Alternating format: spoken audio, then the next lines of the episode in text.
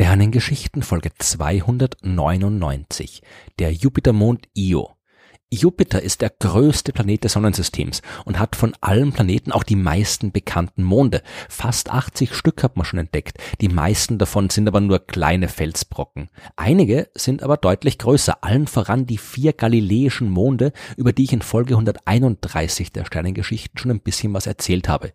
Diese vier Monde, Ganymed, Callisto, Io und Europa, die stehen in der Liste der größten Monde des Sonnensystems auf den Plätzen 1, 3, 4 und 6. Über Europa habe ich in Folge 290 schon ausführlich gesprochen. Heute möchte ich mich ein bisschen mit Io beschäftigen. Dieser Mond hat einen Durchmesser von 3643 Kilometer, was ihn knapp 170 Kilometer größer als unseren Erdmond macht.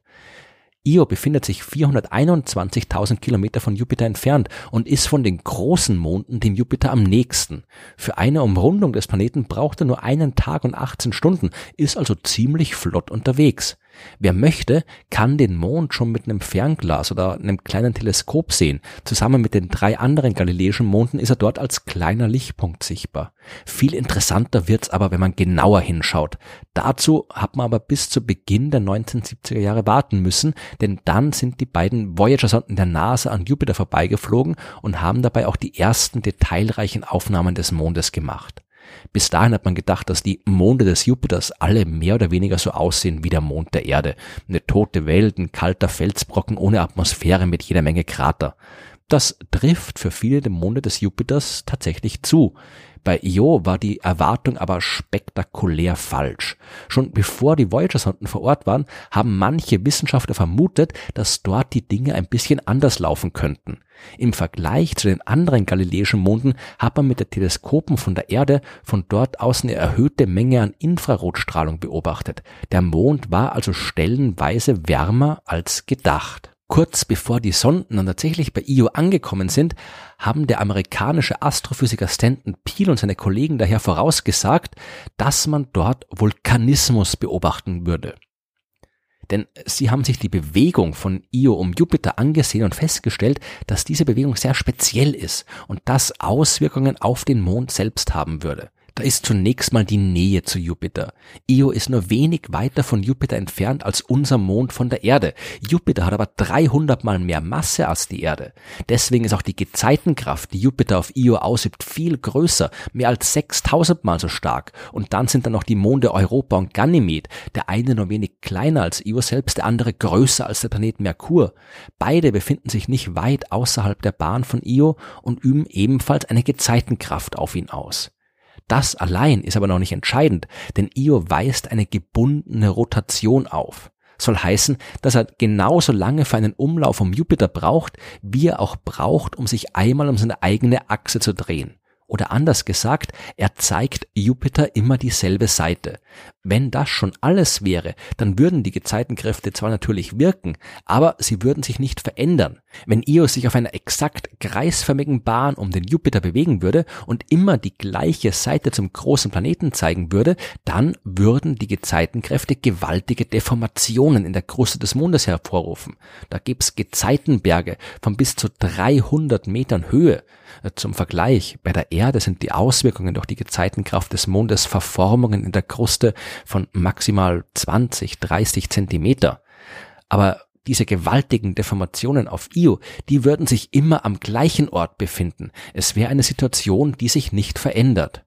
Die Realität auf Io, die sieht anders aus.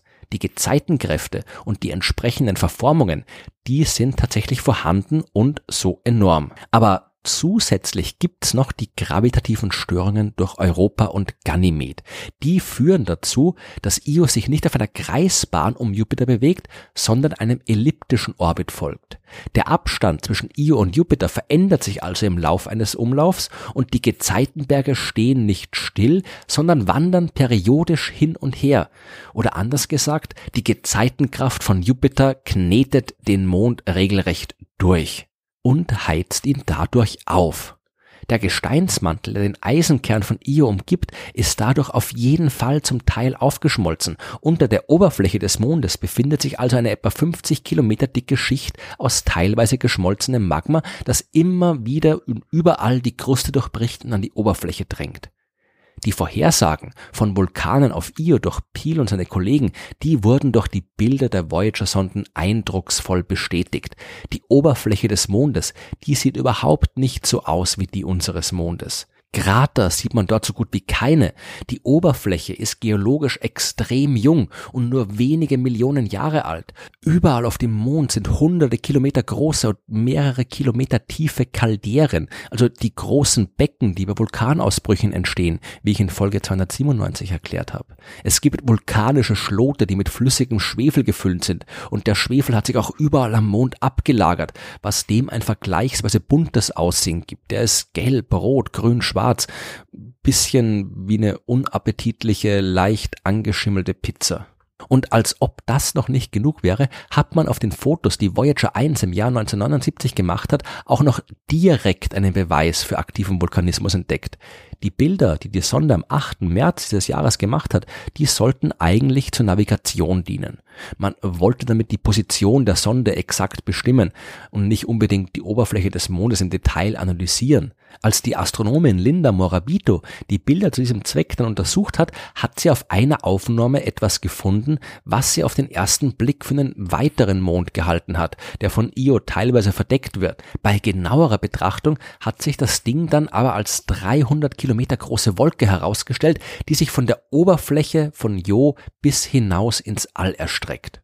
Das war eine Wolke, die aus der aktiven Region Pele kam, einer rund 30 Kilometer langen und 20 Kilometer breiten Furche, die zum Teil von einem Lavasee gefüllt ist. Von dort wird immer wieder Material und Rauch bei Ausbrüchen hoch hinaufgeschleudert und dank der geringen Schwerkraft auf Jo viel weiter, als es bei den Vulkanen auf der Erde möglich ist. So hoch, dass die Rauchwolke auch auf der Aufnahme der Voyager-Sonde sichtbar war und von Linda Morabito entdeckt werden konnte. Damals war das eine kleine Sensation, denn damit hat man den ersten Himmelskörper neben der Erde entdeckt, der aktiven Vulkanismus zeigt. Und was für einen Vulkanismus. Io ist mit Abstand der vulkanisch aktivste Himmelskörper im Sonnensystem. Bis jetzt hat man dort über 150 aktive Vulkane beobachtet und schätzt, dass es mindestens 400 geben muss. Andere Raumsonden haben immer wieder Ausbrüche und gigantische Wolken über der Oberfläche des Mondes beobachtet. Vergleiche von Bildern, die im Abstand Abstand von nur wenigen Jahren gemacht worden sind, zeigen deutlich, wie die Ausbrüche die Oberfläche verändert haben. Der Vulkanismus auf Io, der übertrifft alles, was wir auf der Erde erleben. Und es ist noch dazu ein ganz spezieller Vulkanismus. Die Erde erzeugt ihre Aktivität aus sich selbst heraus. Ihr Inneres wird durch den Zerfall radioaktiver Elemente aufgeheizt. Io wäre sich selbst überlassen, vermutlich ein toter Himmelskörper ohne Aktivität. Aber seine Nähe zu Jupiter, die Gezeitenkraft und die gravitativen Störungen seiner Nachbarmonde heizen ihn auf und machen ihn zu einem einzigartigen Himmelskörper im Sonnensystem. Es wäre eigentlich schon längst an der Zeit, diesen faszinierenden Mond mit einer speziellen Mission im Detail zu erforschen. Sowas steht aber für die Zukunft derzeit leider nicht am Programm. Der Vulkanmond Io kann also noch eine Zeit lang ungestört seinen Schwefel durch die Gegend schleudern.